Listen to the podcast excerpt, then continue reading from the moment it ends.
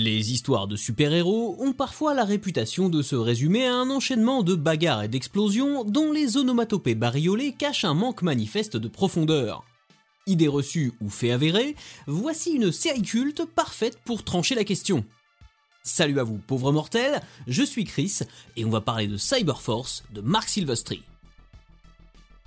Les années 1990 sont le pinacle d'un genre bien particulier de comic book, celui mettant en scène des anti-héros violents et immoraux. Initiée durant la décennie précédente, cette tendance atteint son paroxysme avec les publications de Image Comics comme Spawn, Youngblood, Wildcats et celle qui nous intéresse aujourd'hui, Cyberforce. La série, qui vient de fêter son 30e anniversaire, est de nouveau disponible en version française aux éditions Réflexion, l'occasion ou jamais pour revenir sur ce classique parfois mal aimé. Débutée comme une mini-série de 4 numéros en octobre 1992 et publiée sous le label Topco par Image Comics en collaboration avec Malibu Comics, Cyberforce est une création du dessinateur Mark Silvestri qui coécrit le scénario avec son frère Eric. On y découvre un groupe d'individus au pouvoir mutant améliorés cybernétiquement, manipulés à des fins criminelles via des brainbox et utilisés comme une troupe d'élite à la solde d'une organisation maléfique appelée Cyberdata. Parvenant à échapper au contrôle de leur geôlier tyrannique, certains de ces mutants prennent la fuite et fondent une équipe ayant pour objectif de contrecarrer les plans de Cyberdata, Cyberforce. Le premier épisode de la série s'ouvre sur la fuite de Velocity, jeune femme dotée d'une célérité prodigieuse, poursuivie par un escadron de Cyberdata dirigé par Ballistic. Cette dernière, en plus de posséder une force surhumaine, manifeste une dextérité hors du commun avec les armes à feu, ne ratant pratiquement jamais sa cible. Alors que tout semble terminé pour Velocity, elle est miraculeusement sauvée par Ripclaw et Heatwave, deux membres de Cyberforce, qui mettent en déroute Ballistic et son équipe avant de ramener la jeune mutante jusqu'à leur quartier général. En parallèle, on découvre les autres membres de Cyberforce, Striker, Cyblade et Impact, chargés d'assurer la protection d'un mutant briguant la place de mer. Évidemment, le candidat est la cible d'une tentative d'attentat et nos héros vont devoir user de leur pouvoir pour le protéger. Le premier arc de la saga s'articule principalement autour de la lutte entre Cyberforce et Cyberdata pour s'approprier ou protéger Velocity, qui devient un point de repère récurrent pour le lecteur devant, tout comme elle, se familiariser avec ce monde rempli de surhommes. Lorsque Cyberforce devient une série régulière à la fin de l'année 1993, Image Comics propose un crossover entre les héros de Mark Silvestri et ceux de Jim Lee, les Wildcats. Cette rencontre, intitulée Killer Instinct, est l'occasion de découvrir que les deux équipes fonctionnent un peu en mode miroir, tout du moins à leur début, ce qui n'a rien d'étonnant quand on connaît le parcours de leurs créateurs respectifs chez Marvel.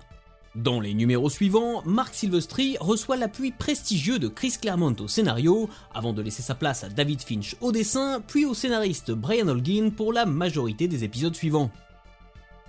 Bien que la série des frères Silvestri introduise un nombre considérable de personnages en seulement quelques numéros, c'est bien autour de Heatwave, Cyblade, Striker, Ripclaw, Impact, Velocity et Ballistic que celle-ci construit la plus grande partie de ses intrigues.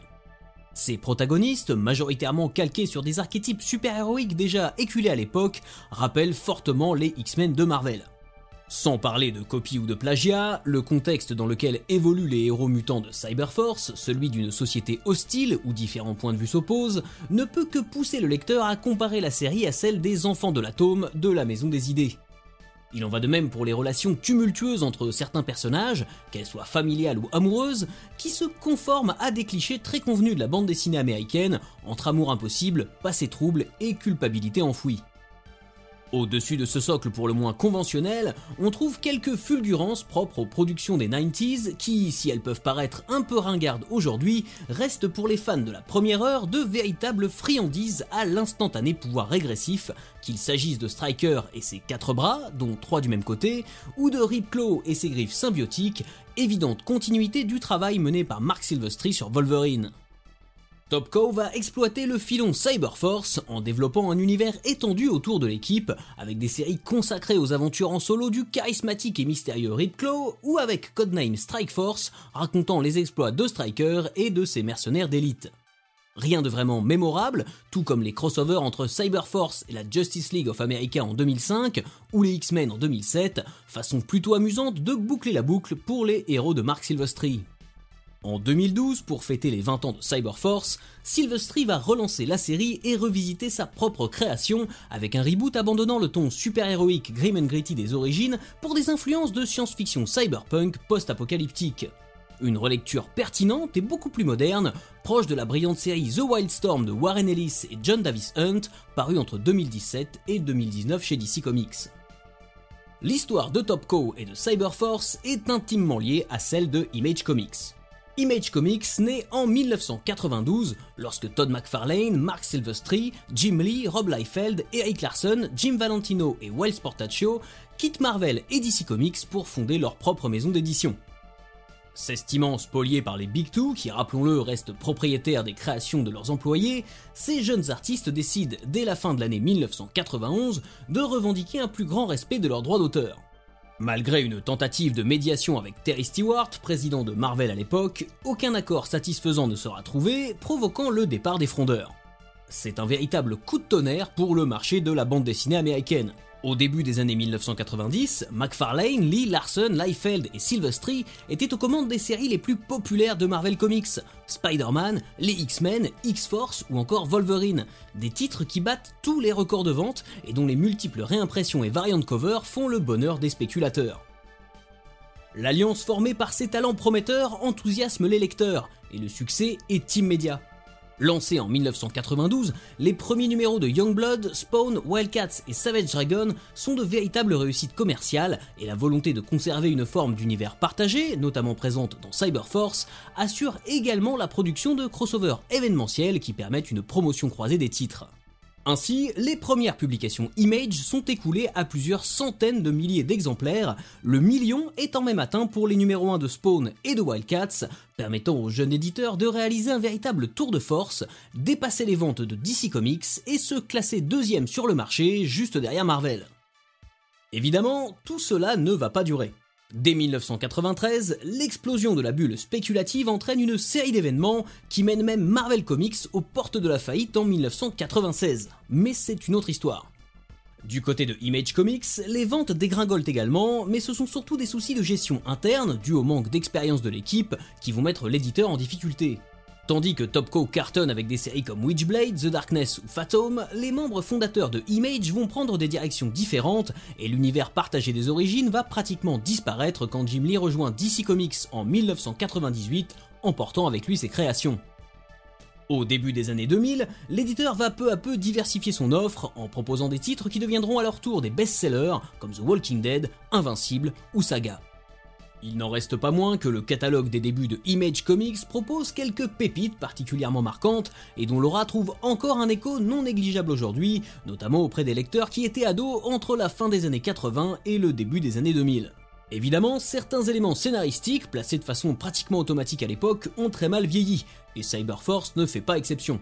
Entre ces héros dégoulinants de testostérone et ces héroïnes devant systématiquement répondre aux clichés de la femme fatale ou de la jeune fille en détresse, hyper sexualisée dans les deux cas, la série est définitivement pensée comme un produit de divertissement à destination des ados masculins nourris au blockbuster de l'ère Reagan. Malgré un sous-texte affichant parfois des prétentions sociales et politiques qui ne sont que très rarement atteintes, Cyberforce reste l'un de ces comic books popcorn qui brillent surtout et avant tout par leur partie graphique flamboyante. Sur ce point, le travail de Mark Silvestri est encore aujourd'hui un véritable plaisir pour les yeux, tant son sens de la dynamique et son talent pour concevoir des personnages iconiques sont efficaces. Ouvertement hérité de ses travaux sur les mutants de Marvel, les designs de Ripclaw, Ballistic ou Velocity permettent de comprendre leurs traits de caractère au premier coup d'œil et ancrent durablement ses protagonistes dans la mémoire du lecteur pur produit de son époque, mélange inattendu entre les X-Men et Universal Soldier avec Jean-Claude Van Damme, Cyberforce est avant tout à découvrir aujourd'hui sous un jour patrimonial. 30 ans après sa première publication aux États-Unis, la série reste très présente dans la mémoire des fans de comics. Madeleine de Proust pour les uns, nanar décérébré pour les autres, Cyberforce est l'incarnation même de la recette qui a fait le succès de Image à ses débuts et synthétise à merveille le vent de révolte qui a poussé un groupe de jeunes auteurs à prendre son indépendance. Souvent accusée d'être simpliste, la série de Mark Silvestri est pourtant l'évidente allégorie du contexte de sa création. Comme si ces héros au talent amélioré, transformés en machines par une entité malveillante tentaculaire ayant pour objectif de dominer le monde, et au nombre de 7, comme les fondateurs de Image Comics, n'étaient que le reflet de créateurs exploités par des sociétés de divertissement déshumanisées. Pour les curieuses et les curieux qui voudraient découvrir Cyberforce, je vous donne rendez-vous sur le site des éditions Réflexion. Voilà, si cet épisode vous a plu, n'hésitez pas à le partager sur les réseaux sociaux. Je vous rappelle qu'il est disponible sur toutes vos plateformes d'écoute préférées, de Spotify à iTunes, en passant par Deezer et Google Podcast. N'oubliez pas que vous pouvez vous abonner gratuitement à mon Substack pour ne rien rater et recevoir mes articles, podcasts et vidéos directement dans votre boîte mail sans intermédiaire ni publicité. Si vous en avez la possibilité, vous pouvez également souscrire à une formule payante mensuelle ou annuelle pour soutenir mon travail et me permettre de bosser dans de meilleures conditions. Et jusqu'à la prochaine fois, je compte sur vous pour avoir de saines lectures.